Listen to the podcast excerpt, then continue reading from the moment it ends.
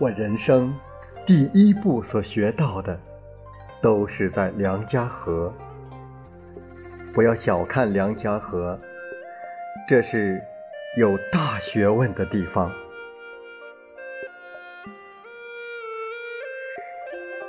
欢迎收听《梁家河》。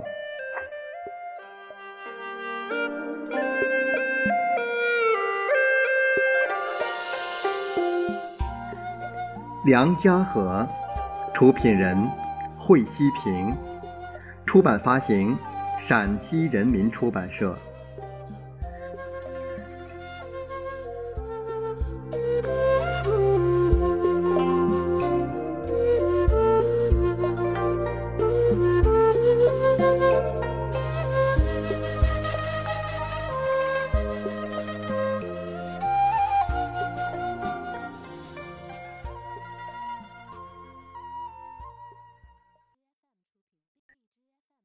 二零一五年二月十三号，习近平回梁家河，两次说起当年受苦的事。第一次是习近平指着流过村里的小河，给彭丽媛讲起他们当年还不大会使用扁担担水，以及在河边洗澡的事。刘金莲插话说：“近平当年可受扎了。”彭丽媛没听懂，习近平。解释说，受扎了就是受罪了。刘金莲说，晋平当年挑粪挑麦，把肩膀压得又红又肿，背上风吹日晒，皮脱了一层又一层。彭丽媛听得眼泪盈盈。第二次是在募军园。大家又说到受苦，习近平问彭丽媛：“受苦，你害怕害怕不？”彭丽媛不解地问：“害怕什么吗？”习近平给他解释：“不是害怕什么嘞，是懂不懂的意思。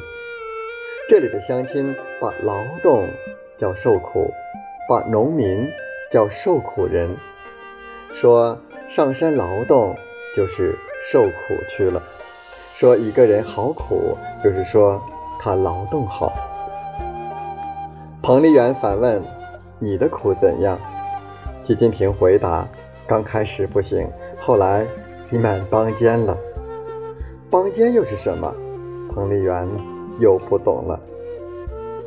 大家说着笑着，欢声笑语回荡在山梁上。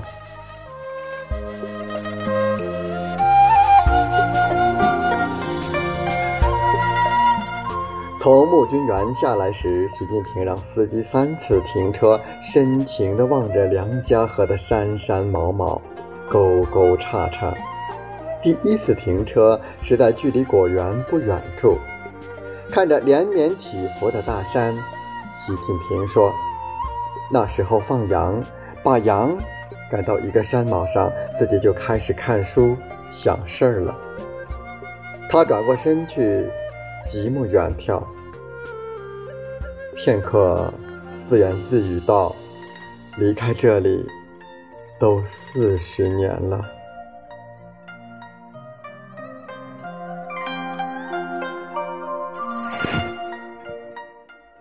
第二次停车，习近平从山上俯瞰当年住过的知青院，对彭丽媛说：“那就是我当年住的地方。”在山下看不怎么样，可从山上往下看还是比较壮观的。这里沟壑纵横，摇动前面的山梁如刀削斧劈，直直地横在眼前。那可是采菊东篱下，愕然见南山。正是这些悬崖陡壁磨练着我的意志。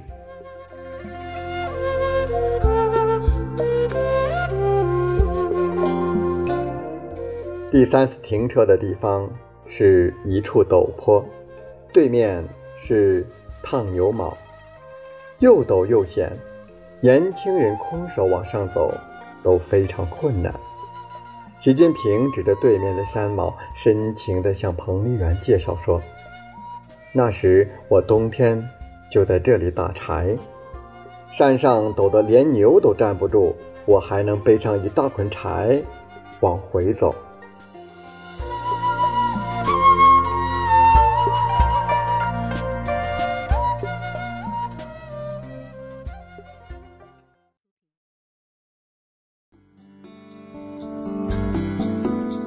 陕北高原给了我一个信念，也可以说是注定了我人生过后的轨迹。经过了陕北这一人生课堂，就注定了我今后要做什么。他教了我做什么。欢迎继续收听《梁家河》。